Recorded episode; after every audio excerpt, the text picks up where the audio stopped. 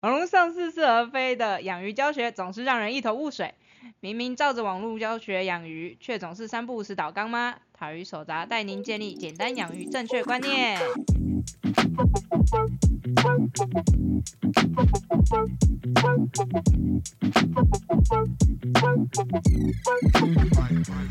嗨，大家好，我是塔鱼手札的水族造景师阿喵。Hello，大家好，我是塔鱼手杂的兽医师阿汪，欢迎大家来听我们的水族大大不要听对，只有大大不要来听哦，其他人都可以来听。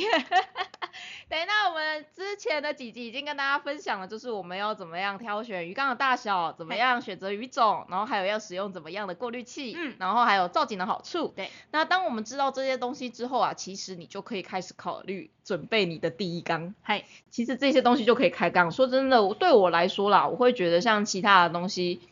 应该很多人会想要加买的，应该就是灯具这个东西吧。嗯但如果说你养的只是新手鱼种，然后你养的水草也就是小绒这一类型的水草的话，其实说真的有没有灯，我倒是觉得不是那么重要，反而灯就只是让鱼缸看起来比较漂亮的东西。对我觉得没错，就是在这个前提之下，如果你想要 cost down 的话，对我来说唯一可以 cost down 的东西就是灯了。灯对，那其实灯它对于来说，它最重要的东西会是那个日夜周期的调控，它会是一个暗示，就像是人嗯类一样，就是我们如果说日夜周期不稳定的话，你就会发现睡眠品质变很差啊，很容易失眠啊，甚至有些人会因为这样子免疫力下降。嗯，其实鱼也会啊，如果说你让鱼就是整天它的鱼缸都很亮。你会发现鱼会开始变得有点昏昏沉沉，然后它们会开始就是有点呆滞，而且有时候很好笑哦，就是如果说你让你的鱼缸一直很亮，嘿，然后接着隔天你再把灯关掉，你就会有饲主很紧张跑过来跟我说，哎、医生，我的鱼看起来好没有活力，它都一直趴底耶，然后看起来像死了一样一动不动。我跟他说，他在补眠哦，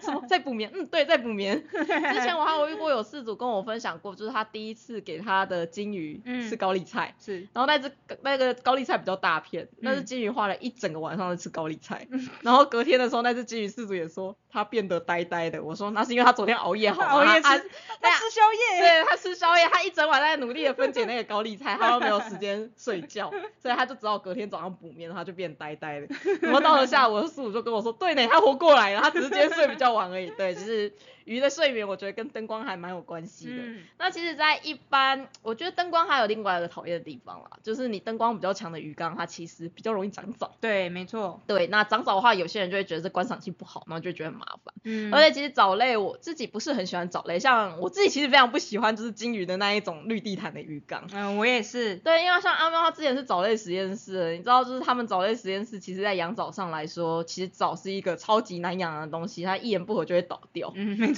对，就其实像很多很多的养殖池啊，就那种养殖池，你们以前养殖池都要做那种水色嘛，嗯，对，没错，一定要的，那那种水色，你就会让养殖池就看起来有点绿绿的，对，但是那个水色啊，其实有的时候你知道你们最怕遇到的是什么？我们最怕遇到的大概就是长出奇怪的藻类吧，就是你要的目标颜色突然出现了奇怪的毛毛的漂浮物，就啊死定了，或者是变蓝绿色这，个也可怕。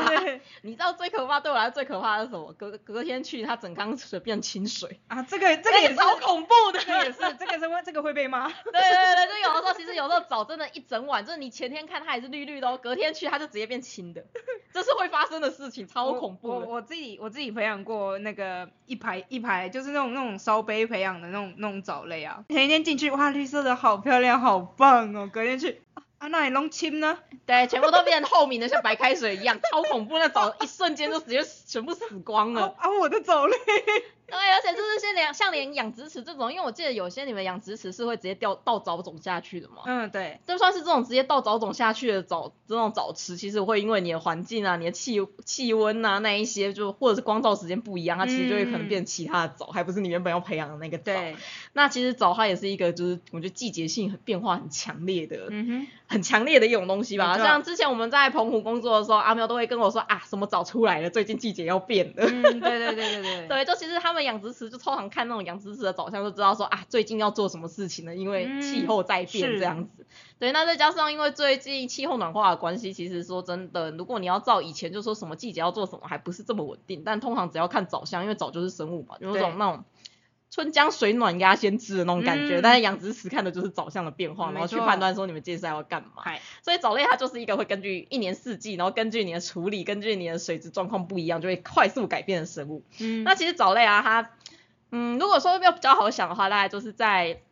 陆地上的草食动物吃的就是草嘛、嗯树嘛这种东西，那在水里面它们吃的就是藻类，所以说它其实就是藻类，它算是所有的生态系的就是最基础的那个东西。嗯，那当藻类大量死亡的时候，接着就是嘿嘿嘿，哦就是细菌大量发展的时候那就很。可怕了。，对，接着你就会发现鱼开始出现细菌感染，各种感染都开始出现，所以我自己不是很喜欢，就是鱼缸里面有很多藻这件事情。嗯，没错，但但早早在死掉的时候还还会有缺氧的问题。对，因为它它缺氧也是因为细菌大量繁殖啊，是一样的嗯关系。就是其实鱼缸里面最主要用掉空气的就是那些微生物。对，对，所以我自己很不喜欢鱼缸里面有大量的藻，因为虽然说虽然说它可能在正冬天或正夏天的时候，你会发现哇好棒哦，而且会有一派人会说那个什么嗯，藻类可以让鱼缸的水质变得比较干净。啊好哦，你应该有听过这个说法？有啊，对啊，他们都说藻类会行光合作用，会吸收毒素，它会让鱼缸的水变得比较干净。对，他们在活蹦乱跳的时候是可以的。对，但问题说藻类好容易死掉，嗯他们死掉的时候，就是他们吸收那些东西又再全部释放出来，超恐怖的。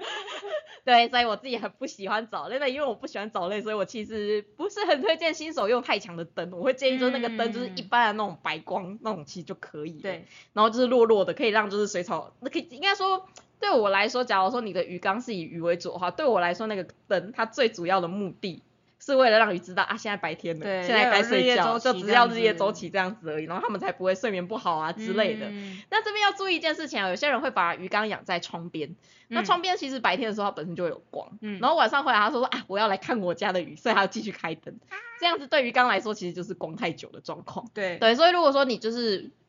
确定说你就是晚上回来你才要看鱼的话，那我反而会建议说，你就算放在窗边也是要拉个窗帘会比较好，因为不然对于来或遮个或遮个光，对对对，不然对于来说的话，他们会完全没有办法睡觉。其实嗯有的时候没有办法睡觉，就像人类没有办法睡觉一样，其实你的生理就会变得，就是身体状况会变得很糟。对，而且甚至还有一些鱼啊，就是那种有领域性或有攻击性鱼，他们还会因为这样脾气变得暴躁，然后他们就会开始去揍人。哎，真的有鱼会因为压力大去揍人，超靠北的。他们跟人一样，就是你可以想象有一些人他是可能。国中或者国小同学，他们比较冲，就是生气起来，或者是就觉得很烦躁，就开始打人那一种。胖虎哦，对啊，就胖虎啊，鱼也是一样啊，鱼里面胖虎也不少哎、你 就会发现说，为什么之前这一缸鱼就好像都相处很和乐，然后养了一段时间以后，开始就是大家都破破烂烂的这样子，然后在那边打来打去，就是有的时候真的是他们心情不好而已。就你让他们睡眠不足、心情不好，然后他们就会这样子互相打架。对，所以说其实如果说是这种情况，我会建议，如果说如果说你要最好控制，然后也不要太暴躁，然后你又养的又只是一些小垃圾水草，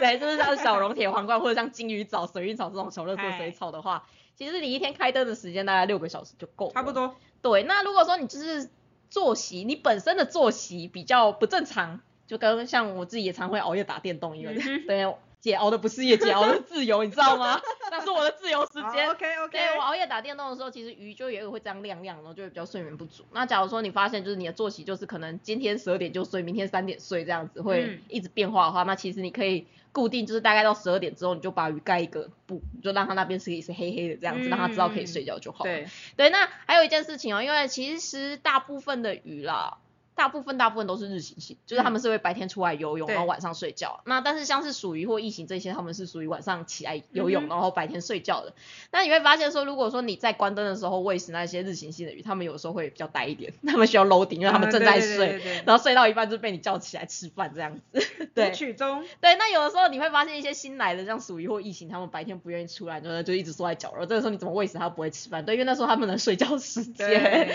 对他们不是很喜欢就是光线太强的地方。那对于这些夜行性的鱼种，其实如果你光线太太强，他们也会很紧张，他们也会不愿意出来。没错，对，所以对我来说，其实说真的，灯光我觉得在新手鱼缸最重要的事情只有两个，一个就是制造日夜周期，是，另外一个就是你自己看着爽。就这样子而对对已对，当然不是这么重要。那开缸的时候，其实说这个这个不是重点。对，那我们开缸的话，到底要怎么做会比较好呢？你会发现网络教学其实会讲的蛮难的，嗯，对，但那个不是错，它只是就是非常讲的非常的详细。但是其实说真的，开缸大家不用想的这么复杂，尤其是如果说大家有办法符合，就是我们说的一公分的鱼对上一公升的水的这种情况之下，其实你密度不会太高，那你养的又确定是新手鱼，就是不是那种就是一只动辄三四百块以上的那种鱼，千万不要哦。对，就是那种超新手的鱼，然后你又确定这条鱼它就是活蹦乱跳，就来来自于一个就是你比较信任的厂商这样子的话，其实说真的，大部分这样子的鱼，你就算不养水直接开缸也不是不行。对，但是但是它绝对有代价。对哎，阿妙，你还记得就是嗨，你小时候第一缸养的鱼缸是长什么样子吗？哦，要求哦，说到这个哦，真的是，我觉得我会被天打雷劈。啊，不会啊，大家小时候都是这样子虐待动物上来。小时候就是那比较自我中心的时候，就是觉得说，就是对动物还没有这么大的感情的时候，真的就是我好想要养这只动物，它好可爱，这样子你就不会想这么多。真的是长大以后，然后每多学到一些东西，就多忏悔一点这样子，然后就会觉得说，哇，我现在被这些大大荼毒，一定是因为我小时候对这些动物不好，你不会觉得吗？啊，好像也是。对，就是嗯，该还的总是要还的，是那个债。我觉得我觉得我已经有还到了 啦。对对对对对，所以你第一缸鱼缸是长什么样？我我的第一缸，我的第一缸鱼大概那个那个水量大概只有一一一一两公升吧。哦，比你现在一天喝水量还要少哎、对对。你喝一喝那一缸水就没了。对，然后然后就是夜市那种马尾斗鱼。嗯嗯，就那种很便宜，一只对三十块。对对对对对对。那个那个时候，你那个 你那个年代，哎我 你那个年代，我记得一只斗鱼，我记得我看过最最低的应该有到十块钱的哦。嗯、呃应该是有，但是我不知道，反正是妈妈买的嘛。啊，也是。。对，然后反正就是带回家养，然后呃一个礼拜一一一个礼拜顶多换一次水，然后它就它就在就是一个空空的缸，对，它就是一个空空的缸，就是一个空空的两公升的缸。嗯、没。错然，后养了一只马尾斗鱼。嗯、对，然后什么都就是这就是啊，也是也是一天喂个一餐，然后一次喂个三到三到四颗这样子。它还是努力的活了大概三个月到 三个月还是半年，我也忘了。哇，然后你还记得它最后怎么死掉了？我也不知道，已经不记得，已经不复记忆了这样子。可能我自己记忆把它抹杀了吧。啊啊！太太太痛苦了是吧？你那时候是换水是多久换一次啊？一次换多少？我我是百分之百换水，等下你百分之百换水，那鱼呢？鱼在里面。它太厉害了吧！等下这样真的可以哦。对，它它真的在里面啪嗒啪嗒啪嗒，然后我再把水我再把水龙头打开，然后它它又浮起来了这样子。哇，你的养鱼真的好哈扣！你那时候大概几岁啊？我大概小学吧。好好吧，那也没什么话好说的。话说，如果是说我自己本身第一次养的第一缸鱼，大概是在大学，因为之前在家里都是妈妈养的鱼缸，我帮忙照顾但终究是妈妈做的，就是里面有什么鱼啊，要变成什么样子，都是我妈决定的。嗯哼，那我第一次真的自己开缸是在那时候开缸好像有点太了不起了，因为我就只是把一个鱼放在一个容器里面而已。是跟我一样。但我的水体量比较大，我那时候用一尺标准缸，我还不知道那是标准缸，我就觉得啊，这个大小看起来可以放在桌上，就这样子而已，什么功课都没有做。而且那次斗鱼来的蛮蛮突然的，因为那只斗鱼是那个实验课里面剩下来的，因为就是有一堂实验课，他就是在观察动物行为这样子。然后就是动，然后实验课结束以后，助教就问大家说，可以把鱼带回去看有没有谁要认养，然后我就觉得斗鱼很可爱，然后就把它带回来。嘿，所以真的是先拿到鱼之后才开始布置鱼缸，然后那时候就因为是那种大学穷学生的时期嘛，就你不务正业，然后还拿爸妈的钱，你又不敢花太多，对，然后那个时候其实我觉得资相关的资讯也相对没那么发达，对，没错。而且你那个年代，对我那个年代怎样？对，就那个时候要查的资料，其实说真的，我觉得是相对偏少的。嗯，那因为也是钱很少嘛，那你知道其实资料啊，你知道有些，你都可以查到相关啊。好像那个时候我就做了，就是不用过滤器养鱼，我就做了这个搜寻，然后就发现人家说，哎、是可以的，所以我就买了一个一尺缸，然后我就铺了，就是那个应该是美国细沙一号，我那时候根本不知道是什么沙。嗯哼然，后那时候有人跟我说，就是要养水草才好啊，但我就去那个水族店看，然后水水草缸都那种破破旧旧，然后烂烂，嗯看起来丑丑的。对然后我又不知道有什么水草看起来就是绿绿的叶子啊，然后我就觉得说啊不行，我是植物杀手，我觉得我对水草没有信心。嗯，就我就觉得说啊，要多一个照顾一个动物好，好要多照顾一个东西好麻烦啊、嗯这样子，所以说我就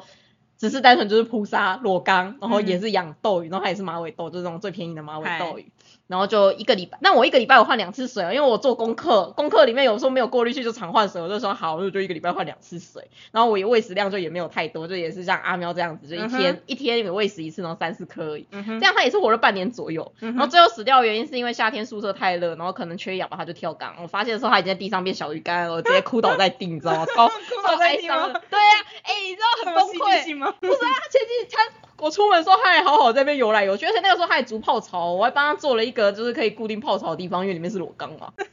对啊，然后它筑泡槽就隔天它它就变地上一条蓝色的小鱼干，超哀伤的，好像身上都是灰尘。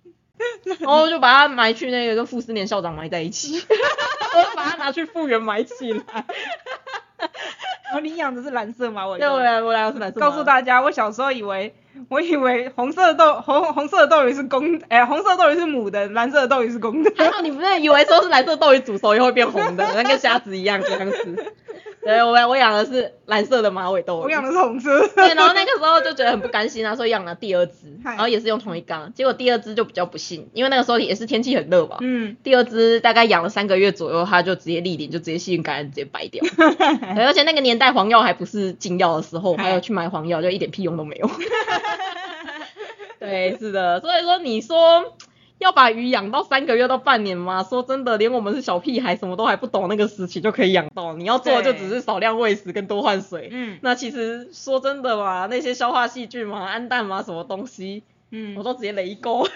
应该也不是说雷沟，应该说那个时候我根本就没有完这个全没有概概念。念。对啊，然后你也不知道养水什么，你就觉得反正鱼就是放在鱼缸里面，然后就是多换水会好这样子。对就是看别人这样子养，就觉得自己可以这样子养是没问题的。对，对，然后反而是说真的啦，我现在知道学到了这么多之后，然后也做了相关行业之后，我突然觉得这样子养其实也没有什么不好。嗯对，对，，只是啊，只是啊，就是你要记得它的前提有，它的前提算是有三个吧。第一个嗯就是你的密度不可以太高，对，就是你密度一定要低，然后水体量要大。嗯，那第二个就，那第二个就是你喂食量绝对不能太多，对就是你要让他们适量就好。那第三个就是你要多换水。嗯，其实你只要有符合这三个，你就算一开始开缸，我觉得不养水其实也不会到这么惨。是，但是一定要注意哦，这是要那种皮粗肉厚的鱼才能够这样子。哎，真的真的，对，所以皮粗嗯皮粗肉厚的鱼大概就是斗鱼系列，就是那种迷鳃科类的，就是斗鱼啊、粒粒啊这一种。对，然后不然就是像是孔雀鱼系列或者是红球系列。对，像孔雀鱼啊、红球啊，然后大家要记得哦，其实孔雀鱼跟红球它们成体体型都超大，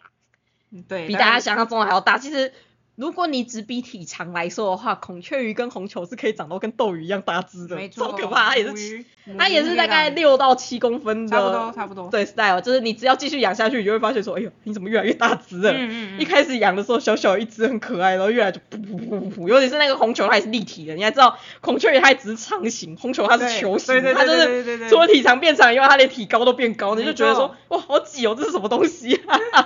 我第一次把红球养到这么大之后，我就想要靠背，这到底是什么怪物？而且他们还超凶，你知道之前我们红球是跟那个金鱼养在一起吗？嗯然后还会去追金鱼，超可怕的，嗯就是是金鱼超怕红球，金鱼都会缩在角落，然后红球在中间游来游去，然后他们都莫名其妙的一个状况哼，。强势种，对，超强势的，对，像他们也是属于皮粗肉厚系列的。对，还有像是那个稻田鱼，稻田鱼我也觉得啊，蛮。稻田鱼也是，对，稻田鱼就是我觉得它也算是蛮皮粗肉厚，不过我觉得稻田鱼的个性比较胆小一点，它会嗯需要比较多躲避的地方。但如果说其实有养好，它们也是皮粗肉厚系的。没错，然后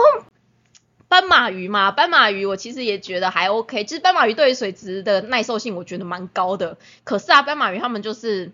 个性比较差，我觉得，他太过动了，我觉得，嗯就是他们会在整缸这样飙来飙去，就咻咻咻咻咻那种感觉，就是每一节每一个都开藤原豆腐店那种感觉 这样子。对，所以说就是斑马鱼如果真的要养，我是建议两尺以上的水缸才能养，不然他们真的超级烦人，而且斑马鱼冲来冲去的时候还会让其他鱼觉得很烦。没错，对，应该就是反正就是身边就是标仔那边飙来飙去，然后你去吃饭的时候会一直标人冲撞这样子，对，超烦。而且我觉得斑马鱼超容易有营养性问题的，斑马鱼三不五时就是脊椎就 QK 啊之类的。嗯，对，对他们真的就是，我猜是因为他们个性也比较激动啊，所以说他们嗯需要的营养素就是，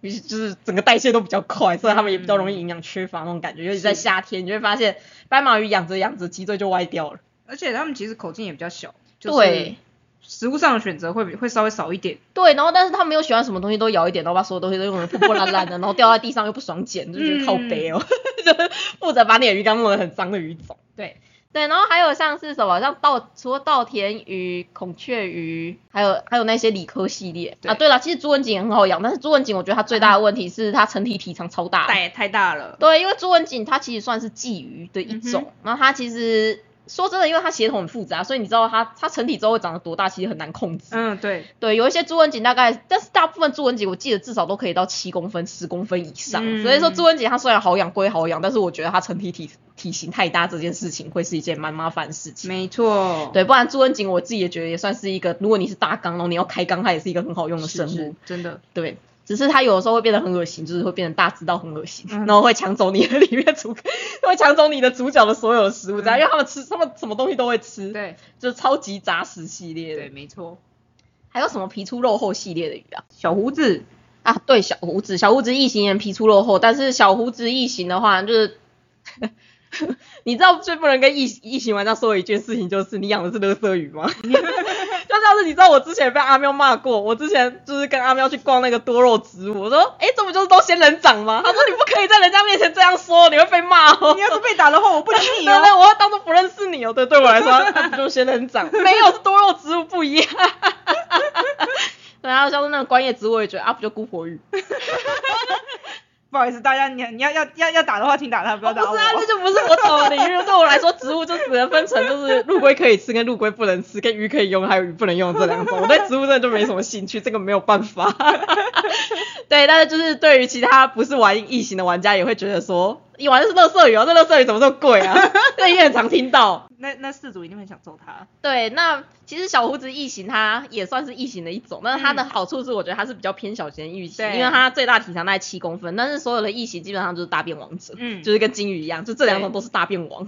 对，那因为是大便王的关系，虽然说它皮粗肉厚，但是我会建议它至少要是一点五尺缸，而且最好是两尺缸以上。哎，而且你养大便王的话，你就要有心理准备，就是你的过滤器可能就没有办法只用外挂或者是水妖精，嗯嗯嗯因为它屎一下子就会把你所有东西都塞满了。没错。所以你要养它的话，我都会建议就是至少一定要用到像吸坑外挂或是上部这一类型的，嗯才有办法去勉强的承受。而且我觉得吸垦外挂承受起来都有点辛苦。对，其实有点辛苦。对，其实说真的，我觉得如果你有养到异形的话，还是上不过滤会是比较好的状况。没错。对，不然它真的也是一个超厉害，它就是连在一个浅浅的水盆里面都可以活一段时间的鱼种，真的超强。对，我记得好像有一部分是不是也变外来种啊？嗯，如果它不小心流出去，感觉是有机会。虽然现在外来种大部分还是琵琶鼠琵琶鼠还有女王异形，啊，对，还有女王异，那个就很大只，那个就不女王异形真的很大只哦，会跟琵琶鼠一样大只哦。哦，你要跟大家说一下有多大只，因为一般人应该看到都是水族缸那种小小只的。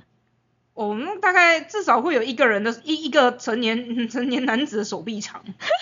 我记得好像大概是三十几公分左右，差不。多。对，就是一个非常夸张的状况，然后那食量也是非常夸张的没状况。没错，对，所以说虽然说小胡子异形，我觉得是一个不错的，算是新手饲养的鱼种嗯没错，但是他们就是食量超多这件事情要小心。嗯，因为我之前有遇过，就是有事主啊会来咨询说，我的鱼缸本来都好好的，然后因为最近鱼缸长藻长得很凶，嗯，然后我就去水族店，水族店老板就推推荐我小胡子异形，结果小胡子异形一回来放下去以后，隔天鱼就死光，只有小胡子异形还活得很好。请问是为什么？是小胡子异形很脏吗？就是有一派的说法会说那个小胡子异形很脏啊，因为对，就是因为小胡子异形很脏，所以你放下去才会死掉。嗯但其实不是这样，其实只是因为小胡子异形它的代谢量太大，嗯大到你的原本的系统里面的细菌没有办法处理，所以说鱼就中毒了，鱼就崩了。对，鱼就被小胡子排泄出来的那些东西毒死了。那因为小胡子他自己本人就是耐受性又很强，所以他就一个哈怎么的吗？而且大家都死对，光为什么大家都死光了？可以吃吗？好像蛮好吃的，那我就吃咯。你还会发现，就是鱼不见只剩脊椎骨。いただきます。对对对，而且虾子会是第一个死掉，因为其实虾子是所有里面最敏感的生物。对，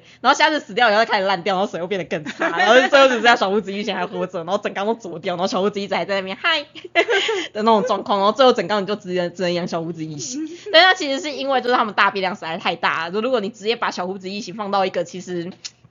它的生物的密度已经到一极一个极限的缸子里面，它其实就会马上造成倒缸的现象，其实只是因为这样子而已。对，所以说实话啦，我自己觉得开缸没有这么难。嗯，对，开缸的话，说真的，如果说如果说你发现你做了很多的功课，然后你们就会开始去在意很多很多的数值，像什么氨氮呐、嗯然后什么 NO two、NO 三呐这一些，然后自己测一测，然后把自己吓得半死。然后或者是你会那一个开缸之后，你就会发现人家说养水要养越久越好。嗯，对，就就是最好的话，就是你可以放久一点，放一两个月之后再放鱼，你的系统会比较稳定。嗯，那甚至还有一些开缸会跟你说你要加一点优酪乳，加一点养乐多，加一点豆浆的那一种，然后就就说你这样子的话，它才会系统会比较稳定，然后可以跟你说一开始鱼缸开始臭，开始水变得很浊，那都是正常，那是他们在稳定啊。那是我们那年代的开缸法，哎天呐。啊，可是就从那个年代到现在，如果你资讯没有更新，你也会觉得就是这样，没有错啊，是吧？对了，就资讯更新不是每个人都可以做到的。是是是。但是我真的觉得现在毕竟是资讯知识的时代，就是资讯真的是大爆炸，其实连我们。有在看论文都会发现说，我靠，最近论文的眼睛又变得比以前更快，就知道东西的速度又变得比以前快上非常非常多的时候，其实如果说你不跟时代一起走的话，真的很容易被时代抛弃掉。对对，对啊，就像是如果你还用三十年前的方式在打选战的话，现在只会被人家笑，因为三十年前毕竟只有报纸嘛。现在的话，你说真的，你以前说过什么样的话，现在那一些影像记录全部都翻出来，就是让人家笑掉大牙那种状况而已。对，所以有很多东西是需要与时俱渐进的，不然的话，你真的就会变成沦为一个笑话。真的，对，就是，唉，学海无涯，回头是岸。对，学海无涯，真的，你我要么回头是岸，要么就是只能就是一辈子就这样子努力的精进下去。哎，对，那实际上对我来说，其实我觉得新手开缸，其实你根本不需要知道这么多东西。那你要知道的事情，其实。嗯，对我来说就只有几个关键点。第一个就是，如果你打算你的鱼缸最终是怎么样形态的话，那你一开始开缸就让它是怎么样的形态就好。对，这是为什么？这是因为其实为什么我们的鱼缸啊，嗯，它可以维持的这么的干净，然后可以让鱼在里面生活。它明明就是小小的一滩水洼，它也跟野外的那一种池塘啊、河流啊，甚至大海都完全不一样。那为什么鱼在我们鱼缸里面可以生活？其实一切依靠的都是细菌。嗯，就其实与其说你是养鱼嘛，不如说你是在建立一个完美的生态系。对，让就是你在帮鱼打造一个完美的家。只要那鱼有一个完美的家之后，鱼就会自己住进去，它就会自己很开心。这种概念。怎么了？你有什么想说？你看起来有很多东西想说的。没有，我刚以为你要说因为阿喵顾得好。是啦，阿喵也是顾的还蛮好的。然后其实这边我们刚我们店里面的鱼缸都是阿喵在顾的。我觉得我自己本身是一个不太会顾鱼的人，就是我如果是叫我来顾鱼缸的话，我的鱼缸就是会长得比较丑一点这样子而已。对呀，阿喵每次都会很认真的就把它刷的很干净啊之类的。谢谢谢谢大家。对，是的是的是的，所以说所以说我为什么要夸奖你啊？等下我们再回到原本的状况吧。对，所以说你要请你的细菌来工作。那细菌哪里来啊？其实说真的，细菌你也不用想太多，你连不用去买消化细菌，我都觉得无所谓。只要你有时间，其实你不用买消化细菌啊。如果你没有时间的话，你可以买消化细菌。因为消化细菌它其实说穿了，它的功能就是让你可以更早放鱼，就这样子而已。但你就算没有消化细菌，其实你也是可以养鱼的。是的。只是你需要的就是时间。嗯。那通常一般在养鱼之前呢，我会建议说。你鱼缸当然是放比较久一点，它会比较稳定。但所谓放久一点比较稳定，也不要放的天长地久。就大概淡水缸的话，我会建议就大概两个礼拜左右。嗨，两个礼拜到四个礼拜就差不多。你再放更久是没有任何意义。但海水缸就比较久，海水缸的话大概会需要放到一到三个月，完全就是看状况去决定的。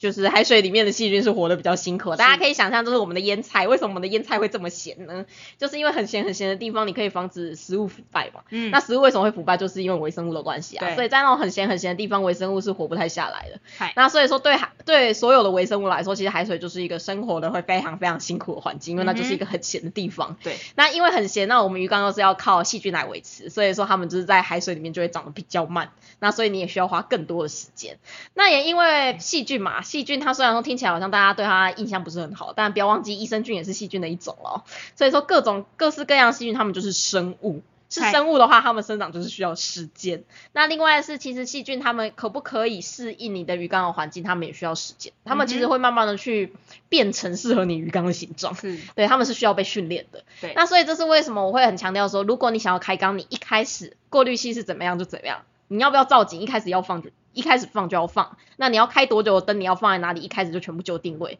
因为这代表说你给细菌一个 order，就是你给细菌的指示就是我希望在这一缸里面你们可以好好的工作。对。那如果说你一开始就是只是放一个过滤器跟一个裸缸那边跑，那细菌就会想说，哦，好好好，你的 order 就是我只要在这个裸缸里面可以做的做的好就可以了吧？然后你跑一跑，然后跑了两个礼拜，然后细菌说好，我已经稳定了，我可以开始工作。结果你放了一个造景进去。就想这什么东西？你之前没有跟我说好，我们的签订合约里面没有这项东西啊？为什么突然之间我就要来处理沉木上面的东西？莫名其妙。而且为什么还有水草跑跑过来跟我抢工作？嗯，对。发生什么事？因为水草它们生长，其实它们需要的东西跟消化细菌是非常非常像的。是。对，所以说有水草在的环境跟没有水草在的环境，完全就是两个对细菌来说，它是两个天差地别的世界。嗯。因为我很常遇到事主跟我说，嗯，我这一缸已经开缸了三个月了，它应该很稳定，为什么我放我一放造景下去，然后整个鱼缸又浊，是不是你的造景很脏？嗯，对，然后我就会说不是，是因为对于细菌来说，放造景下去本身就是一个会造成他们人事大地震的状况，嗯因为他们除了原本部门以外，他们还要分出一个部门去负责处理你的造景。是，对，所以说对细菌来说，它会是一个什么 什么什么，我已经已经。我已经这间公司我已经经营了两个月，现在这样子都很顺利啦。你为什么突然之间多了一个就是我完全不知道业务进来啊？这样我不就一定要聘请新人啊？我公司就这么多钱，他说我要聘请新人，我就要 fire 掉一些旧的人。听起来好有好有趣哦。对，所以就是这个样子，所以你可以把它想象成就是你环境里面的那些细菌啊、那些过滤器什么，其实你就是在经营一家清洁公司。嗯哼，对，那你就是突然之间，你你之前跟他签订的合约就是我只要在裸缸里面，然后在一个没有鱼的环境，我可以活着就好了。嗯哼但是你突然之间就是丢丢入了大量的鱼，那这样他才会觉得什么？为什么？为什么突然要处理这边一大片？这些东西是什么？我没有处理过，这是怎么回事？对他们就会陷入一种崩溃的状况。所以要记得哦。你养缸养太久是没有任何意义，因为你养缸养太久，你对细菌你给细菌释放出来的意思就是说，对我就是只需要这个裸缸了，我就只要养这个水而已，我没有养任何的东西，所以你只要处理这边就可以了，所以他们会很稳定，他们会非常稳定的变成只处理你的水。嗯哼，对，但如果说你的鱼缸里面需要造景、需要开灯，然后可能会长藻这些的话，你就是平常你未来决定要怎么做，你现在就是怎么做，因为至少你可以给细菌一个比较正常的 order，就告诉我说，就是要在这一缸里面运作，你先想办法去把它建立出一个可以清理这样子环境里面脏污的细菌丛吧。嗯，对，那还淡水的建立就是大概两两个礼拜到四个礼拜。那你建立起来之后呢，你要记得哦，放鱼要慢慢来，不要一次放太多。不过当然，如果说你有遵照我们说的，就是一公分的鱼对上一公升的水，那这样子的密度是没有问题，你想一次放下去是没有问题的。但是不要忘记，对于细菌这个清洁公司来说，鱼它就是外来的。对，就是原本它现在在一个鱼缸里面，你有底沙，你有沉木，你有石头，你有水草，嗯然后你还有一个过滤器，它在这里面已经确定说它已经可以处理里面所有所有的脏东西了。但是你放下一个鱼，它就会觉得说，哎呀，又多了一份工作。嗯，但是因为我们养的密度不高的时候，对他们来说，这个工作量大概就是从原本的一百趴变成一百一十趴。嗯，那其实这个中间只是多十趴的工作量，你可以想象，如果说你只是被主管交代比原本多一点点工作，虽然初期会有点辛苦，嗯，但是通常过个几天你就可以习惯这个工作对，就是一个温水煮青蛙，然后就越来越奴的概念。但是如果说你是原本只要处理五十趴的工作，但今天主管忽然给你三百趴的工作，我跟你说你一定直接离职啦，直接辞职，对，你一定直接辞职好吗？然后薪水还一样多，还没有变多这样子，对，所以说就是。对细菌也是要温水煮青蛙，才能让他们越来越浓。所以你在你的环境，这也是为什么我会一直强调说，其实造景会让你的环境变得比较稳定，你养鱼也比较容易成功。因为当有造景存在的时候，其实细菌它们本身就是要处理比较多的东西，嗯，所以对他们来说，他们本来就是在一个工作强度比较高的情况之下。那在工作比较强强度比较高的情况之下，就像我们刚才说一百趴，那你再加入一只鱼，那顶多就是了不起了不起，你不要加的太明，了不起就是增加十趴的工作量，细菌是可以负荷的。但是如果你是在一个裸缸，对他们来说这就是一个哇爽圈哎、我在这边当肥猫就好了，我在那边当肥猫就可以领钱的那种概念，就哇我每天只要处理一点点的东西，那种空气落下来的尘埃，超开心的这样子。上啦，对，那但是你突然之间放大了鱼，他就说这是什么东西，我没有办法处理啊。对，就会变成这种情况。所以如果你是裸缸养了一段时间，你就算已经发现你的细菌什么东西都很稳定，但这个时候你放鱼，隔天还是会出事，嗯，还是会有这种情况哦。所以说其实差别会是在这里。是，对，所以开缸最一开始的话，反正你就是把什么东西都放下去，然后嗯开始跑，然后就是照正常的操作，然后就是等大概两个礼拜左右，然后就可以开始放入你的第一只鱼。所以说要记得哦，你们不是先买鱼，嗯一定是先把其他的设备全部都买好，对。然后塞好之后，刚好这段时间你就可以开始去逛水族店，嗯，然后去看有没有你喜欢的鱼这样子，然后再去思考说要买哪一些鱼。这样子，对，那关于其实选鱼这些的话，我们之后会再录另外一集 podcast 来跟大家讲一下，因为我觉得那又是另外一个，比较复杂的议题。嗯，对，那为什么不要这么急着买鱼？其实还有一个重点哦，因为我相信各位新手其实应该都第一次养鱼，你不会知道怎么换水。嗯，其实换水也是一个很容易出事的 一个环节。应该说对我来说，其实换水有一次最让我心灵崩溃的就是哎换水的时候不小心抽到金鱼的肚子，它就里面的肠胃道整个被抽出来，鱼还在呼吸，超这个恐怖的。这个这个我也有，这个我也有，超恐怖，而且你空气中会开始弥漫着那种内脏的那种碎裂的那种味道，很恶心，超可怕。嗯而且你就最可怕的是发现，你发现那条鱼还在呼吸，对，然后他就是一脸不知道发生了什么事情，然后嗯但是它内脏已经全部空了，因为那全部都已经在下水道里面。对，那时候我真的是吓到，直接赶快去拿刀子来把它头剁下来。把把它安乐死，，对，因为那是那是鱼最快安乐死的方式，我没有时间在等那个化学药物作用，我只能做就是赶快让他没有没有知觉。嗯，然后这是件很恐怖的事情呢、啊我知道我知道，对，所以其实换水一开始很容易出事，那不然就是会做出像是阿喵小时候一样的事情，你会觉得我要百分之百换水比较干净，然后就让鱼在底下啪啦啪啦啪嗒。那甚至有些事主是他不会像你小时候这么的没有知识，没有尝试，他会先把鱼放出来捞起来，然后放在另外一个碗里碗里面，然后把水放完之后再把鱼放回去。嗯，但事实上，捞鱼这个动作对鱼来说还蛮紧迫的，也是有有压力对，尤其是你这样抓来追来追去，他就觉得怎么了？怎么了？我要被吃掉了吗？嗯他们其实会非常非常恐慌。那其实有的时候鱼也会因为这样子，就是压力太大，然后就会出一些事情。没错，对，所以说事实上换水还有超多的妹妹嘎嘎。那关于换水这件事情呢，当然就是平常照顾我们鱼缸的阿喵会比我还要清楚非常的多。那阿喵关于换水的话，你有哪一些小诀窍想要分享给新手知道的呢？假如说他们养的不是那种超小缸，因为说真的超小缸很难换水。嗯对，对，就是超小缸。如如果是那一种就是一点五尺以下的缸子要换水的话，我自己推荐有两个方式。第一个是你用打气的风管嗯下去把水把里面的水用虹吸的方式抽抽出来。嗯那第二个方式就是你自己用杯子慢慢的摇吧，其实那也不会太久，说实是话。，但是如果有造景的话就比较麻烦了。我嗯，你造景为什么要造得这么复杂？嗯，对了，对，啊而且我如果你是来跟阿喵买造景的话，他所有造景都可以直接拉拉出啊水面外，你对也对就可以直接捞，哈哈哈。对对对对对顺便工商一下这样子。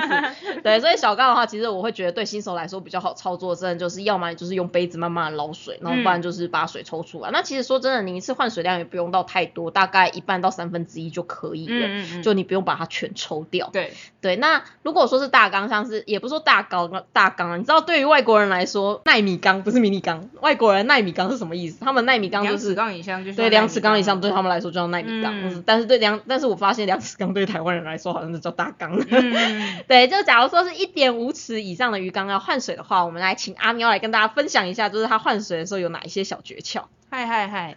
就是啊，像刚刚阿汪说的，他还有吸到那个，就是用水管吸到，好恐怖啊！真的是那个让我做噩梦做了两三天，那真的很恐怖。而且有的时候你不小心有一些比较小型的鱼还会这样子被吸掉。啊，对，直接直接进下水道而。且当你那些鱼就是不小心养太好，它们就不怕人的时候，就是你在那边换水，它会一直靠近，嗯对哦这什么这什么这什么，对对对，超烦的。所以这时候啊，通常会建议就是饲主们要去买一个东西叫做炸弹头，你可以去网络上 Google 水族用炸弹头。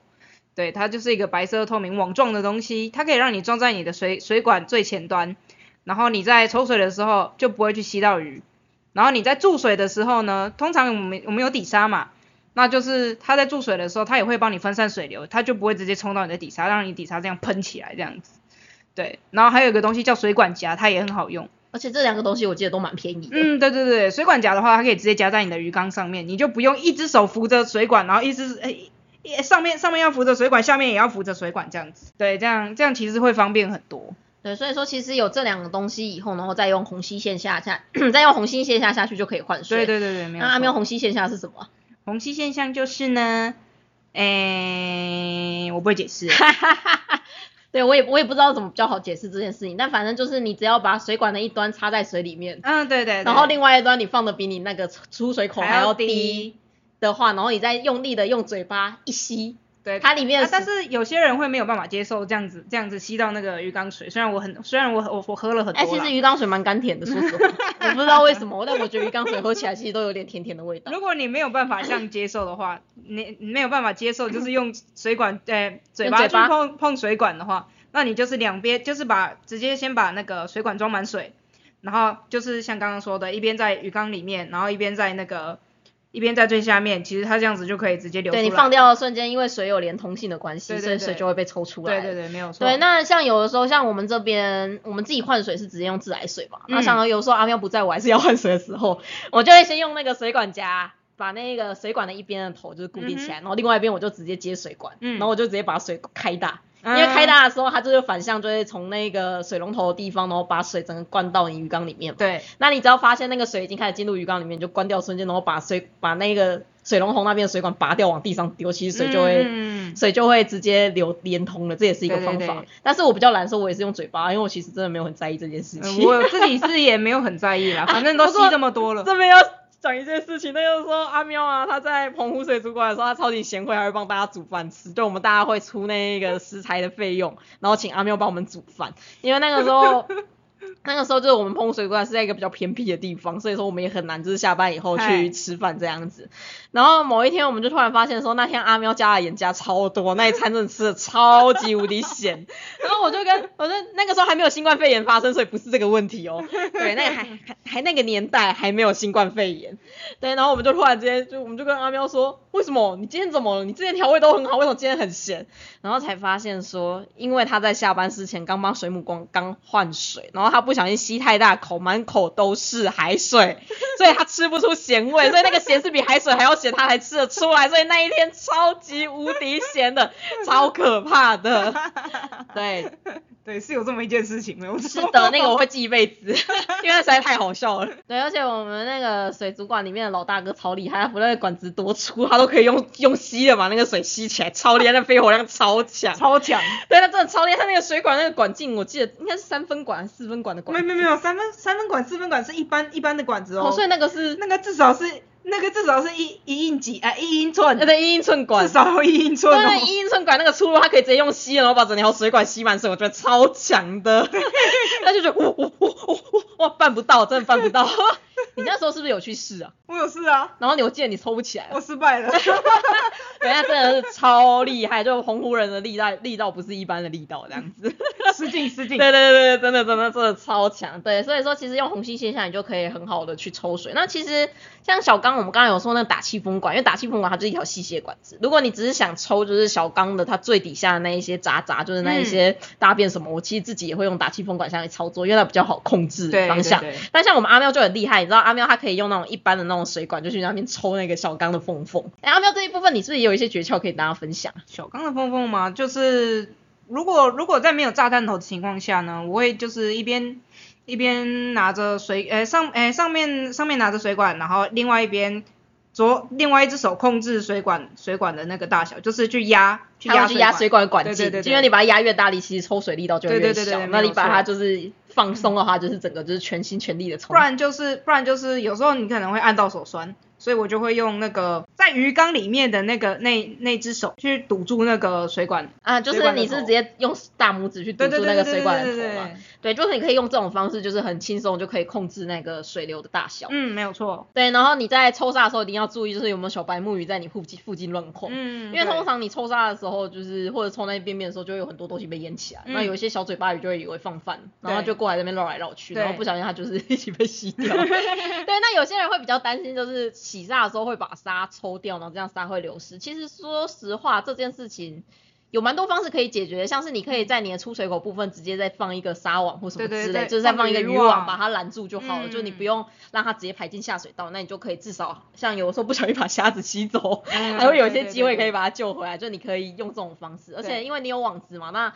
就算它暂时离水，但因为你水是一直往外抽、往外抽、往外嗯抽的，所以说事实上就算是离水的状况，因为他们一直有水供应，他们也不会马上死掉，这时候再救回去都还来得及。是是是，对，那我会希望就是大家在还没有养鱼的时候，就先试着习惯这件事情，因为其实这件事情说实话，第一次做的时候会还蛮慌慌张的。对对对而且还有一件事情啊，就是有些人会发现说，哇，我鱼缸就是要放这边，结果发现水管要接超长。嗯，对，就是其实设置鱼缸的时候，我也会建议大家要考虑这件事情，你要考虑到你换水简不简单这件事情。那假如说是那种养在办公室的鱼缸，那就没有办法，你就是真的就只能用一杯一杯的水，或者用一个小水桶，然后也是用虹吸的方式，先把水全部装到水桶里面，嗯 然后再那个，我记得我之前在维护，就是还在当那个学徒的时候啊，嗯我遇过最长最长的管线大概是大概是三公尺吧。说什么呢？我们那个时候大洋池的管线可是两层楼高呢。我那时候抽底可是要把它用完用完两层两层楼，哎，也是也是超痛苦了好吗？也是也是，就是刚才那个一应急的管，不就是那个？啊对对对对对对对，对，就是说真的，管管路越长，对新手来说，我觉得它会是一个越不友善的状况。嗯，然后但是太短的话，你就会发现水管在那边乱喷，所以也不是一件好事。对，没错，所以要注意一下，就是我会希望说，就是你从鱼缸的最底部，然后到就是到你的地上的水桶部分，它其实还要有一点可以让你操作的空间，嗯。不能是直接拉绷紧的，因为如果你直接绷紧，其实你会发现你不想用晃绳或什么，那水管开始乱晃，然后你整个地板就对对对对对对对水，超靠背的。没错，对，我还有遇过有事主还蛮聪明的，他们是里面会有那个有一个马达，嗯，然后他那个马达他就是直接接水管，所以他就是也不用虹吸，他就直接开马达，然后他就可以把水换出去。嗯，对对，所以这个也是一个方方法，不过他就是需要财力，嗯 而且他需要比较大的缸。哎，没错，对，然后因为啊，像这些换水啊、抽底什么之类的，其实大部分人我相信都是人力啦，所以我会建议，其实新手不要去挑战那种高度六十公分以上的缸。我觉得高度四十五公分对于我们女生来说已经很辛苦了，因为你知道到六十公分，你就会看到阿喵的肚子挂在缸壁，然后还有整个人就是有一半要进到缸子里面，在那边吸，他也吸得到底。我不许你胡说，那是胸部。啊，对，胸部会卡住，对，对，反正看你要卡肚子还是卡胸部啊，就看你，反正就是重点是，像阿喵是一百六十几公分嘛，然后我才嗯一百五十几公分，其实对我们来说亲那种四十五公分高的缸子已经有点辛苦嗯了，对那六十公分的缸子就是整个就是，唉。痛苦，当然如果男生比较高一点，我是觉得没有问题。嗯对但是对对于如果你是女生想要养，我自己会觉得一开始先建议最好是四十五公分以下的缸子会比较适合自己。没错，没对，错。不然你在清点的时候真的就是啊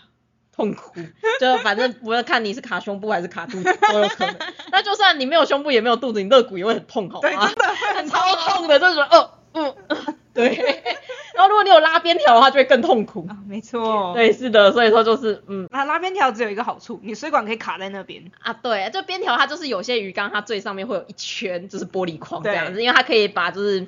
玻璃壁之间的那个拉力可以稍微的卸掉，所以说嗯它可以装比较高的水，然后也可以用比较薄的玻璃，它是这样子的概念。对，但我自己不是很喜欢边条缸，因为边条缸它其实可以用的过滤器蛮有限的，对。而且就是又比较丑，嗯。再加上其实现在我觉得工玻璃的技术已经做的还不错，对所以说其实好像三十缸以下其实不拉边条我都觉得还可以。嗯嗯，没错。对，但三十缸以上就要拉了，三十缸以上不拉我觉得有点可怕，好可怕不 然就是你的玻璃要超厚，然后它就会超重，然后超重的它就是超贵。没错。对，但是就是要建议大家一定要考虑到鱼缸的大小，不是虽然说鱼缸当然越大鱼会越爽了，但是你在清洁的时候你就觉得越不爽。嗯 那如果说其实大家对于就是自己清底沙这件事情没有什么把握的话，我其实觉得对新手来说底沙不是这么重要。嗯，对，但是当然啊，就美观来说呢，还有就培菌的稳定度来说，我会认为就是稍稍的底沙还是会比较好。是。那如果说真的就是很想要用底沙，然后也不太会清沙的话，就是把把你的鱼养的健健康康，就是平常让它多吃一点补品，让它们身体很好，然后大概就是一两个月让它们把它们抓出来一次，然后一次大洗，再把它放回去，这样也是可以的。是。只是就是比较麻烦，然后要让鱼多担待一点，就是自己也不成熟。对对对，那就是刚好就是你大概花两个月、两个礼拜的时间去习惯说就是抽水啊这些东西，然后操作都差不多，然后你也物色到你喜欢的鱼的时候，其实这个时候再放入鱼就好。嗨那也要记得密度很重要，不要一次放太多。那如果你是一次放少少的量的话，是 OK 的。是。那当然，我相信啊，有非常非常多的人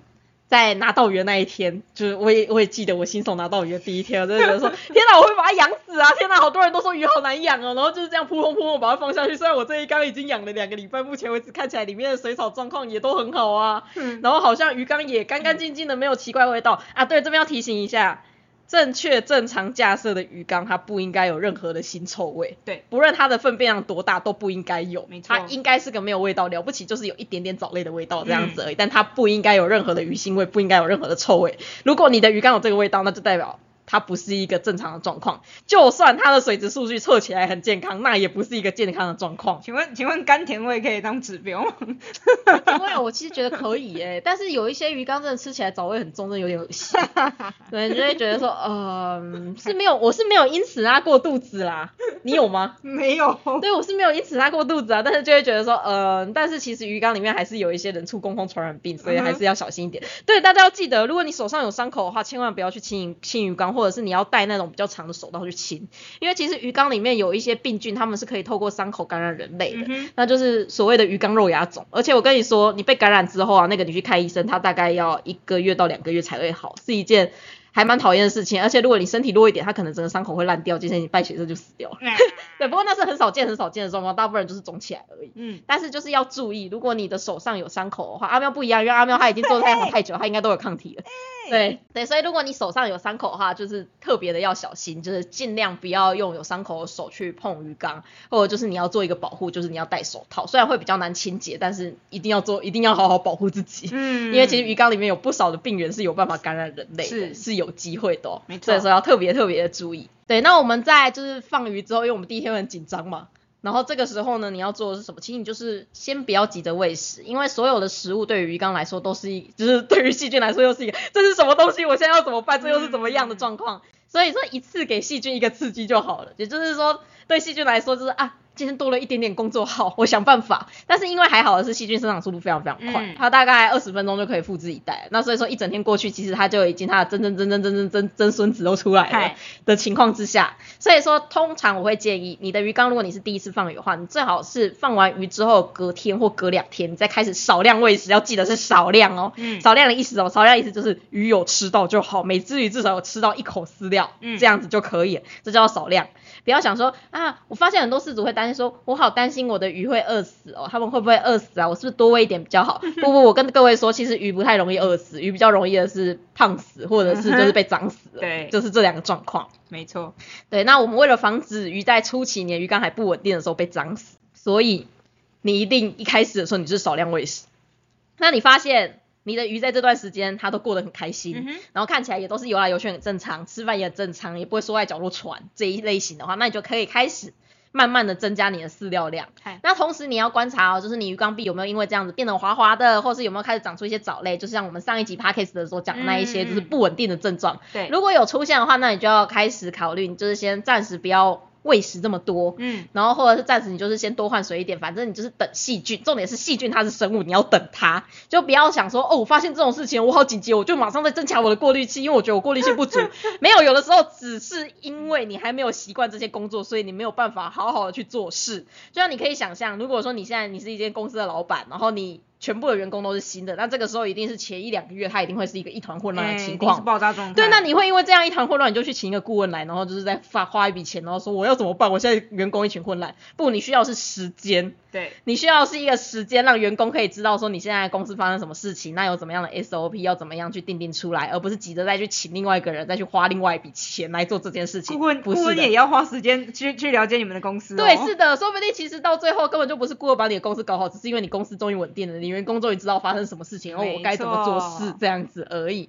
对，所以说就是要记得，所有的细菌都是要给时间。那在等时间的时候，你要做什么？等时间的时候，其实你要做的就是控制你自己的欲望，不要再加新的鱼，不要再喂食这么多，然后努力一点，就是多换水。因为其实像我们前面分享，就我跟阿喵小时候的缸，其实我们连过滤器都没有，我们靠换水就已经可以养三个月到半年了。嗯那也还好，因为细菌长很很很快很快，只要你的配置是正常，其实大部分一两个礼拜它都会恢复正常。嗯，那正常以后，其实你就是顺着养就好了，你就不用想这么多事情。对，对，所以其实说真的，对我来说，开缸其实没有这么难，但是开缸它最难的地方是你要观察，嗯，就是不是说我刚才说就是淡水大概是两到礼拜两个礼拜到四个礼拜。然后就会有一些饲主很可爱的会会跑来问我说，所以是两个礼拜还是四个礼拜？你知道为什么它会有个区间吗？就是因为每个人缸子都不一样。我甚至还有遇过有一些就是真的他缸子设置不是那么好，他连到三四个月，甚至到了半年之后都没有稳定的，都是有的。哦这么久、哦，对，就是之前我跟你说那一缸，就是他一直在抱怨我们的沉木会长很多菌膜那一缸，嗯我后来发现是因为它的过滤器根本就没有用，所以它所有的细菌都长在我们沉木上面，啊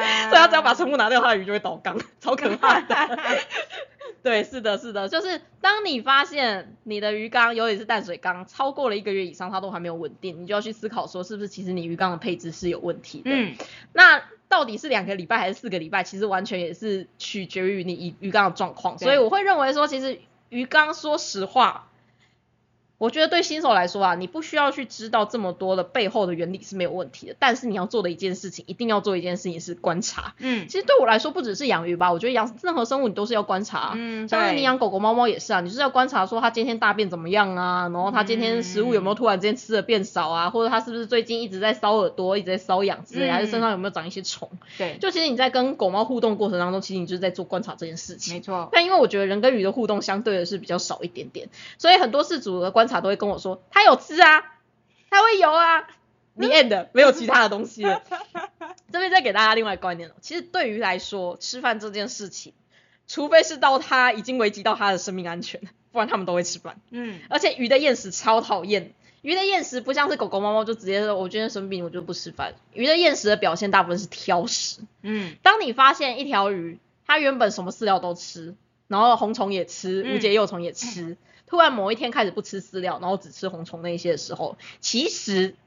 不是说这条鱼很鸡巴，开始觉得很很厌烦，然后不想要吃饲料，觉得饲料腻了。其实鱼不太会对饲料感到，它不太会对食物感到厌烦，嗯，他们会非常内心非常满足接受你所有给他他所喜欢的食物。是，但是当鱼身体变得状况不好的时候，他们就只想吃他们喜欢的那一些。嗯所以当你发现鱼开始挑食，或是当你发现鱼最近对于食物的激动度没这么高的时候，其实都有可能是他们已经开始有一些些问题存在了。不过啦，当然你要注意哦。如果说你的鱼一直以来都是吃廉价的饲料，你某天给它吃了很贵的饲料，那隔天它不吃廉价的饲料，那是正常的，常的因为它突然发现说什么你之前都给我吃垃圾，我不爽，我想要吃那个好吃的东西，他们会因为这样子挑食。对，所以说鱼其实是有办法分得出什么是好的饲料，什么是坏的饲料。嗯那他们其实也蛮懂吃的，所以有时候如果你发现说你买了一款饲料，但是鱼不太愿意吃，其实有时候你可以试试看再换另外一款，因为有时候其实真的就只是鱼不喜欢吃这个食物而已，并不是说它生病了或什么。所以说其实就像是。拉肚子好了，你拉肚子的原因有很多啊，有些人只是紧张就会拉肚子啊，有些人拉肚子就只是就是可能真的就是食物中毒之类的。嗯，那鱼不吃饭、啊，然后鱼突然不吃饭这件事情，它有很多原因，有时候真的只是它这条鱼很鸡巴而已。对，因为有些你知道，有些鱼它真的对食物没有本身天生的个性就没有这么大热爱，像这种鱼，我们以前在训河的时候，我们最后就会直接算了啦，你还是回家好了，你不适合在展缸里面生活。嗯对，那些鱼真的个性太倔了，它倔到说就是它只要待在它不喜欢的环境，它宁愿饿死，它也不会出来吃东西。真真的宁死不屈。对，但是就是对，所以我们都喜欢挑那种就是对于食物就是有非常大热爱的鱼，嗯因为那些对于食物有非常大的热爱鱼，通常都很好养，而且他们会非常亲人。然后哇，有食物来了，你有食物，你就是老大的那种概念。嗯那、那一种就是不喜欢吃东西的鱼啊，你就是真的就是。你没有办法去满足它的需求，所以它永远都会很怕人。嗯那你就永远没有办法让它在民众面前展示，你知道吗？嗯那对于水族馆来说，它就是一条没有用的鱼，对，它就永远只能养在后场，然后当一个负资产这样子。真的，对，所以通常这种鱼，因为还好是我们以前澎湖水族馆的鱼基本上都是澎湖海域抓的嘛。嗯，对，那所以说其实那些鱼我们就直接看在哪里抓，我们就得把它放回去。对真的 就是不好意思啊，不好意思。回家吧，回家吧对你。身上的伤都已经好了，我都已经帮你治好，了，你回去吧。对不起，嗯对不起，我的错。没错，对，不过有一些。不过有一些鱼，它其实就是可以在我们的缸子里面活得很好，就是长得超快，嘣嘣嘣。你还记得就是之前你们有养过一只那个石斑，嗯它那个吃饭超靠北的，就是它会把嘴巴张大，然后你要一直把那个鱼丢到一定它满意的数量，它才会把嘴巴关起来，很好笑。那很像那个在解谜。不是不是石不是石斑吗，是是狮子鱼啦。啊，是狮子鱼狮。子鱼，你看它丢丢丢丢，然后然后它只要到了一定的数量，它就会把嘴巴合起来。对，但没有到一定的数量，它就一直张着嘴巴看着你。对啊，然后就是你要一直把它丢进去，丢进去，丢进去，超好笑。对对，像那种像狮子鱼，它们就是属于里面长得很快，然后在水族馆活得很爽的一群。嗯，没错。所以其实我们水族馆可以养哪些生物，我们也是会看鱼的个性，因为每只鱼的个性真的是差异蛮大的。嗯，那所以我会认为说，其实大家平常观察鱼，你也可以多观察一下，就是鱼跟鱼之间的社会交流。其实鱼跟鱼之间还蛮多跨物种的社会交流。嗯，像其实，在野外啊，像是那种鳗鱼啊，应该说吉摩啊，它其实算是裸胸唇。嗯，对，说裸胸唇，不知道说吉摩大家会不会前慢前慢，对啊，前鳗大家应该知道吧？应该知道啦。对，就是像前鳗它跟那个石斑鱼，他们就是合作关系嘛。他们其实是跨物种，他们物种之间相差超多。但是你想想哦，这件事情听起来好像很不可思议，但你想。人类的猎人跟狗还不是也是合作关系？嗯我们也是跨物种合作啊，所以说其实物种跟物种之间他们是有办法交流的。嗯，那其实，在鱼缸里面，如果你一次养比较多鱼，或者是养比较多种不一样的鱼的话，其实你也是可以观察到这件事情。所以，当你发现说你鱼缸里面的这些社会交流的情况突然之间开始改变，像是某一天有一只就是很靠北的鱼，它就是突然缩在角落，那你就会担心说那只靠北鱼是发生什么事情的，或是某一天就是。原本都会出来在你前面晃个零钥匙，我以为他没出来，就知道说啊该担心了。所以对我来说，其实养鱼新手你真的不需要知道这么多背后的知识，就是那些什么消化细菌啊、氨氮啊、亚硝酸那些东西什么，我其实觉得你不用知道这么多，嗯，因为你知道这些东西，我会觉得你就是让你自己很担心而已。嗯，因为当你不知道，怎么判断这些数据的时候，它就会变成一个让你觉得很害怕的事情。就像是你去做健康检查，你上面有红字，你那个红字你去 Google，你就会发现说靠背我要死了。每一次你知道有红字，你去 Google，每个人都说你要死了，你是什么罕见疾病之类。啊对对对对，就是当你没有办法判断那个数值，你没有办法去理解它背后含义的时候，你只看那个数值，你真的只会吓死你自己而已。嗯，没错，所以说，其实你要看的就是鱼的状况，你不要忘记你养的是鱼，你养的不是水。嗯，如果说你只看数值，你把水质调得很好，但是鱼死了，那也没有意义啊。是，但只要是鱼活得很开心，那水质又不好，说真的，那真的是不好。那其实也不一定是不好，而是你检测的方式有问题。嗯，所以它看起来是不好，但其实它水质是好。所以一切一切都以鱼的反应为准。那我们在一个新的缸里面放到放放把鱼放下去，其实如果鱼会不舒服，它最常出现的反应就是它会发呆。嗯，或者是它会在鱼缸里面冲来冲去暴冲。就你只要发现鱼开始变得很呆，鱼开始变得很喘，鱼开始变得暴冲，那你就不用想这么多，你就是先换水就对，你就是先不要喂食，然后先换水。嗯那很多人会担心说，就是买到的小小鱼是不是很久没有吃饭就会死？其实不会，因为说真的，他们那种就算是体型比较小，像灯鱼那一些，你一个礼拜不喂食，他们也不会出事。是，那另外是，他们其实，在身体很不舒服的情况之下，他们也不会想吃饭啊。嗯就他们都已经觉得，哦，我我快要被毒死了。你在一个都已经在中毒，你都喝了农药的情况之下，你还会想吃饭吗？嗯完全不会哦。对啊，是不会的。所以说，其实，在这种鱼状况已经很差的情况之下，你也不用再去喂食，因为你喂食只是让水质变得更恶化而已。嗯对，所以说要记得，就是你一开始你只要发现鱼都很健康，鱼都活的状况就是跟你带回来的时候没什么两样，然后它也很开心游来游去，然后也会吃饭，然后你的水也没有就是变得很多泡泡，或是水的细菌膜变得很多，其实你都不用担心，你就是顺着养就好了。对，那也要注意一件事情哦，你把鱼带回来之后，你发现它三天到四天都没事，一个礼拜以后开始出事，你要注意，那也通常是水质的问题，因为不是这么多的水质反应速度是这么快的，有一些。有一些水质恶化的状况，它其实是要经过一段时间才会发生，那很多时候会是一个礼拜到两个礼拜，所以我会认为说，其实当你开始养鱼之后，你这个鱼缸什么时候叫做真正稳定，叫做你不用开始担心。其实我会认为说，是你把所有的鱼，就是你最终已经决定就这么多鱼放下去之后，大概两个月，嗯那才是真的稳定之后。嗯，那另外还要注意一件事情，会因为季节变化的关系，其实你的鱼缸也会稍微有点不稳定。是但是其实大部分的鱼缸，你只要有完整的经过两个月的稳定期，然后你知道你的配置没有太乱七八糟，你的密度是正确的，你喂食没有太乱来的情况之下，其实大部分鱼缸都是可以正常度冬，了不起就是遇到一两次的疾病。嗯但你真的遇到的话就。说真的，你就来问我吧。如果问问题很简单，我其实也不会特别收费啦，说实话。但是如果为人太鸡巴，我就会收费了。你知道有些客人真的是，我真的很想抱怨，没有，我现在就是在抱怨。然后你报，请你抱怨。你知道有些客人真的就是，我就觉得说我是欠你的吗？他就会直接说我的鱼生病了要怎么办？我想要靠背哦，我怎么会知道啊？然后对，然后就会觉得说是怎样，然后他然后你只要跟他说要付费，那个客人就会不见，那就觉得说你他妈的，你就是想就是来白嫖的。对，你是来白嫖的，然后你就是觉得是我欠你的吗？等一下，你们不要忘记一件事情，兽医的存在，为什么你们鱼会生病，是因为你们没有养好，我们只是想办法帮你们，想办法把鱼拉回来，而不是我害你的鱼死掉了好吗？是，对我就会觉得说你们到底在不客气什么？我没有欠你任何的东西。嗯，对，就有的时候你知道，就是好心想要帮人家回答一些问题，然后你就会发现对方的语气会越来越不客气，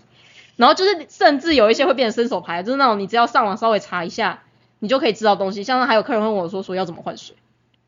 这种东西很难查吗？这种东西网络上教学一大堆耶，真的啊。又不是说只有我们在做水族的教育推广，嗯还有很多人。而且而且而且有的还有影片。对，有的还有影片，那这种东西你连查都不愿意查，那我到底要？我说真的啦，我会建议说，如果你是这样事主，拜托你不要养鱼，嗯因为我会觉得养鱼它养的是一个生态系，它养的是一个环境，对，它其实会比养所有的动物都还要困难。嗯那我会觉得说，其实如果你不你不愿意做功课，你连小孩都不要养会比较好。嗯哼，因为说真的，我觉得养小孩也是一件非常非常困难的事嗯情。没错。对，所以说就是拜托不要当伸手牌。虽然说我有很多的东西，我会对新手就是会比较友善，没有错，但不代表说我的时间可以浪费在你们这些智障身上。对我说的智障就是那些新手牌，不是各位哦，新手不是智障，你知道。知之为知之，不知为不知，是知也。就是你知道你自己东西什么是不知道的，而且你也努力过，你也尝试过，然后只是你刚好找不到答案，那没关系，你可以来问我。但是如果你连努力都不想努力，你就只是想当当一个生存来，就是那我到底要选什么鱼，我要养什么样，全部都要我决定的话，那拜托不要养鱼，因为你没有办法。我觉得当你不愿意花时间去做这些功课，那你也一定不会花时间去观察这些生物。嗯那你至少不愿意花时间观察这些生物，那你怎么会觉得他们会养得好呢？嗯这是不可能的、啊。对，就像我当年小时候养鱼，虽然说我我确实东西很少，然后也养的就是非常的，就是对我来说现在是完全不及格的状况。但为什么我的鱼可以活半年？因为我会观察鱼啊，我知道它们状况不好啊。嗯，那那一次真的就是跳缸，真的是跳的我 措手猝不及防，因为它就是跳缸，它前天真的都好好的，我真的没有想到这件事情。嗯哼对，就是这样。，OK，所以其实说真的，你只要会观察鱼，然后你只要会观察鱼，然后你有办法有地方去求助，其实说真的，我觉得要把鱼养到十几二十年，并不是一件难事。嗯，对，这真的不是一件难事，但真的就是一定一定最重要最重要就是观察了。那阿喵还有什么就是关于开缸的部分有想要跟大家补充的吗？可以可以分享一下水草的部分好了。嗯就是如果你养的是那些，就就是我们现在以新手草为主，就是新小所谓的乐色草，对，小乐色草就是小龙啊、铁皇冠类啊，最主要是灯灯光这件事情。嗯对，真的大概六到八个小时就可以了，嗯，不要不要不要太多，因为它有可能会它有可能会缺肥，缺肥的话，它叶子上可能会出现一些焦黄的焦焦黄的那就是我们上次说的那。一些对对对嘛对对对对啊，我知道还有一个嗯。很重要的观念，拜托不要一开始就把水草塞满，啊，对对，因为你不要忘记，就是你的鱼缸就这么大，那你水草就是靠鱼缸里面的这些水在存嗯。活。那其实很多时候有事主来造景，他们都会抱怨说我们的水草塞太少。但我跟你说，如果说你一缸里面突然瞬间放了太大量的水草，就是细菌也是呈现一种什么现在到底怎么样的状况之外，水草本人他们也会因为竞争的关系，导致就是你可能只有一颗水草养得好，嗯然后其他水草就开始烂掉，然后烂掉的时候细菌又开始怎么了怎么办？我现在怎么回事？为什么又多了一大堆叶子要处理？对对对，因为你水草水草越多，你养分就要越多。对，那那新手不会控制养分用多，其实有时候会变成藻类，会变得很多。对对。然后你你养分不够的话，你草水草就会缺肥啊。对，然后它就会长不好，然后你就会变成说你好像越加越多东西，但是鱼况越来越差，嗯然后甚至鱼开始细菌感染，然后整个鱼缸里面的细菌状况都不是很好。对，而且其实说真的，水草也是需要生长空间的。你一一下一下子就就把它们塞太满的话，那那他们他们还要它们要他们就是会开始乱长，乱七八糟的长这样子。对，所以我真的会建议说，新手就算用水草，其实也大概一颗两颗就好了。差不多。就你不用再太多，那你真的如果说你水草顾得好，其实它们就会慢慢的长大，它们就会嗯慢慢变多。那个时候你才要再你想要再加一颗水草，或你想把它们分株，其实都是可以的。嗯，对。对对但是因为不要忘记，就是每个鱼缸它们都是独立的生态系，所以说你没有办法去完全的复制别人的经验，嗯那最后还是回归到就是观察，你不只要观察鱼，你还是要观察水草。而且我觉得其实小龙还蛮好玩，小龙小龙他们只要病恹恹，你就会发现它开始变冷冷，嗯，对。就是他会开始就变得有一点垂头丧气。那你知道发现小龙状况变好，它们就会突然间变得嗨，一整个就是很开心的样子。嗯其实我觉得小龙对我来说是比较好判断，因为他们开心不开心，我觉得比较好判断。嗯，但是铁皇冠它就是一眼不合就黑掉，所以我自己没有很喜欢铁皇冠。不会啦啦，一一两片黑掉的话，我觉得那个那个叫正常正常代谢。那如果当然是你一从里面嗯已经一一半黑掉的话，那那那就是可是我觉得铁环框黑掉以后很难拉回来、欸，那那是拉不回来的啊、因为因为你那个黑色素都已经都已经沉淀下去了啊。黑色素沉淀下去什么意思？嗯，就是就是它叶绿素吧 啊，对对，黑色素是鱼的哦，反正就是反正就是已经呃叶绿素已经坏掉。对对对对，就已经坏掉，它没有办法再补回去了，所以它变成说要再长出新叶子才会是绿色的这样子。对啊，所以我就觉得对我来说啦，小龙还是最好的新手水草，因为我觉得铁皇冠它个性上来说，它还是比小龙还要难养一点点。稍微，对，然后金鱼藻其实其实金鱼藻跟水云草我也觉得不错，但是它的缺点就是它长超快，那个长超讨厌。嗯，然后你要一对直拔草，一直拔草，然后重点是它们掉的那些毛毛还塞住你的过滤器。嗯，对对对，所以我就没有那么喜欢，就是最终我最喜欢的还是小龙，就只有小龙而已。没错，而且小龙其实我觉得也是所有水草里面算便宜的，嗯，对对对，对，所以我觉得当你新手开缸，你想要有一点绿绿的，然后你又不想用假的时候，我觉得一开始你不想想这么多就是小龙，就是小龙了，而且小龙真的是你只要水质不错，有换水它就会好，嗯。对，而且不论酸性水、碱性水它都可以长得不错，嗯，对，对，那今天的话我们就是关于开缸的部分，我们就聊到这边。嗯，那如果说大家就是对于自己的关于过滤器的选择、关于造景，还有关于鱼质的选择，以及开缸的手法，并不是这么确定的话，大家也可以就是私底上私讯我们。那如果说各位想要再问的更详细的话，其实我们还是有养鱼先修班这样的课程，也就是半个小时两百五十块钱。但是这两百五十块块钱呢，完全可以就是折抵我们商场的两百五十块钱。那要注意哦，这是养鱼先修班，也就是说你还没开始养鱼之前才能使用。当你开始养鱼之后，你就会变成单纯的鱼病咨询，它就没有折抵的功能了。嗨，对，要注意这件事情，就是这专门就是为新手服务的 service，因为说真的，我们自己也过得很辛苦。如果说每个人都这样子咨询完以后要折抵两百五十块钱，大概你们过不久就看不到我们了。嗯，对，所，以不好意思，因为有点穷，没有办法做到大傻逼的事情，对，没有办法做到这样，所以就请大家就是担待一下嗯，对，抱抱抱歉，就是有点穷。那如果说大家就是想要资助我们的话，我也是很欢迎，对，就欢是对，这就是有点乞讨的状状况。对，不好意思，不好意思，这真的是有点穷。哦，没事，好，你要露出你的肌肉吧，哦，好，可以，我要露我的肌肉，那，普通少女的肌肉。对对对，是的，是的。那我们这是今天的就是水族大大不要听，我们就到此告一个段落。对那我们就下个礼拜见喽，大家拜拜，大家拜。拜。